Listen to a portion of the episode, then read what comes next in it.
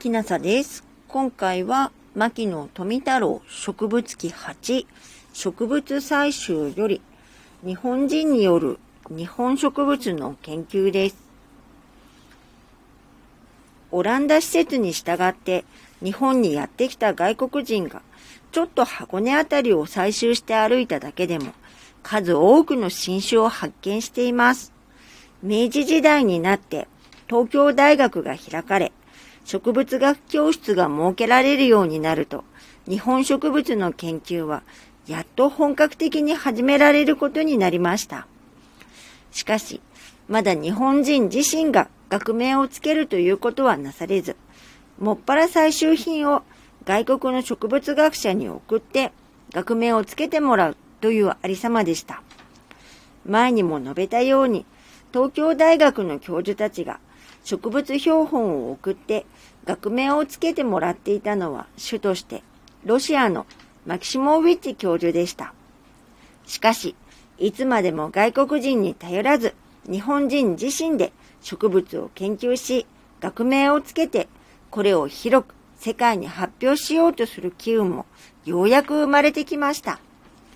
明治初年、博物局に勤めていた田代康貞は日本人として最初の業績を挙げました。田代は、見昼木、お昼木、八重山昼木、下がり花、浜神町、山もがし、トウツルモドキ、タヌキアヤメなどの植物を採集、研究し、昼木科、下がり花科、浜神町科、山もがし科、トウツルモドキ科、タヌキアヤメ科などの新しい科に属することを明らかにし、これが世界の学会に認められるに至りました。明治16年に東京大学御用係の大久保三郎は、伊豆の天城山で一つの珍しい寄生植物を見つけました。大久保はこれをラフレシア科のものとしました。同じ年、私は土佐の小川村で同じような植物を採集し、詳しく調べた結果、これはラフレシア科のものではなく、土取り持ち科の新種であることがはっきりしたので、私はこの植物に土取り持ちと命名しました。大久保の採集したものは私が宮山土取り持ちと命名し、学名をつけて発表しました。この発見は世界の学会を驚かせたものでした。同じ明治16年に、私は郷里の土佐の佐川で珍奇な草を発見し、これをひなの尺状と命名しました。私はこの標本をロシアのマキシモーウィッチ教授に送ったところ、これはひなの尺状化の新種であることが分かりました。この植物はすでに明治13年9月19日に東京大学教授、矢田部良吉博士によって、武州の白子で採集されていましたが、その所属が一向にわからないままになっていたものでした。明治17年は名高い虫取りスミレが発見された年でした。この植物は、タヌキモ科に属する食虫植物で、外国では知られていましたが、これが日本に産することははっきりしていませんでした。ところが、矢田部良吉博士がこれを新州戸隠山で初めて採集したのです。この虫取りスミレに近い仲間で大層珍しい植物である甲信草は明治23年に三好学博士によって野州甲信山で発見され三好博士によって学名が付けられています。同じ明治17年に私は初めてヤマトグサという珍しい植物を土佐で発見しました。ヤマトグサとは私の命名によるものです。私がこの草を発見した時には花が咲いておらず研究上困っていましたが、明治19年に土佐の渡辺宗兵衛という人が花の標本を送ってくれ、研究が完成したものです。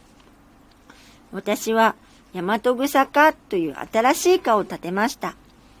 このヤマトグサ科の植物は世界にただ3種しかない珍しいものです。ヨーロッパに1種、中国に1種、そして日本に1種産することが分かったわけです。明治21年に私はミドハコベを発見しました。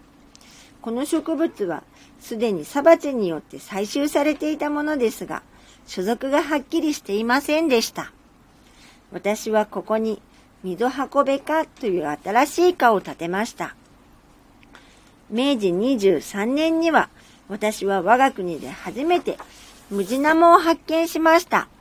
5月11日のことでした。私は柳の実を採集する目的で一人で小岩村へ出かけました。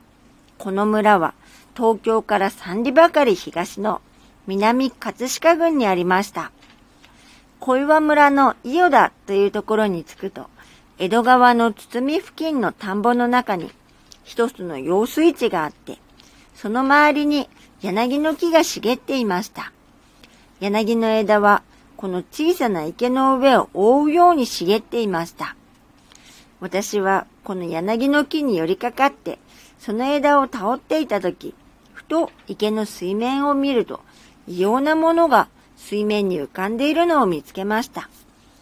早速、すくい上げて眺めてみましたが、まだ見たこともない珍しい水草でした。私はこの水草をたくさん採集し、大急ぎで東京大学の植物学教室へこれを持って行きました。教室の人々は皆、この水草を見て、見たこともない珍しいものだと、簡単な声を上げたのです。すると、矢田部良吉教授が、この水草は書物で見たことがあると言って、そこで調べてくれました。そして、これが世界に名高い、一模思想家の食虫植物、ムジナモであることが分かったのです。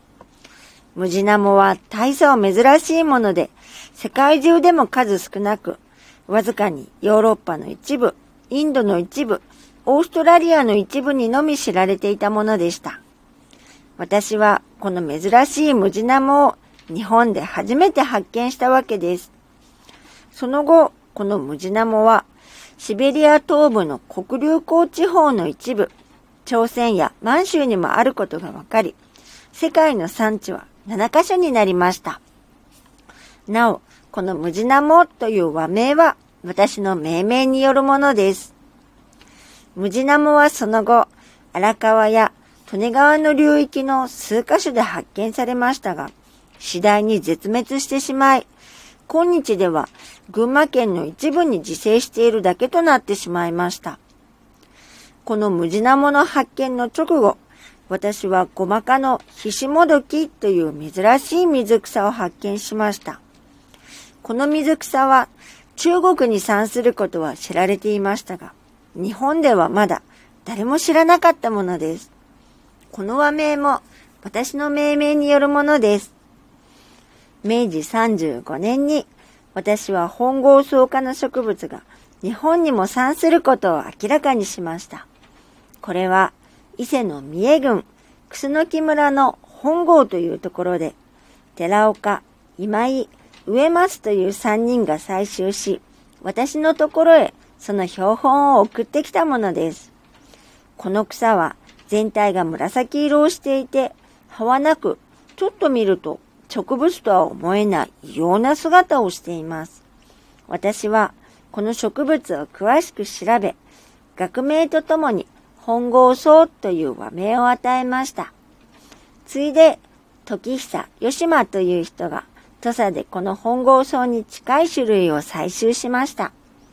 私はこれに時久草、一名植松草の和名をつけて学会に発表しました。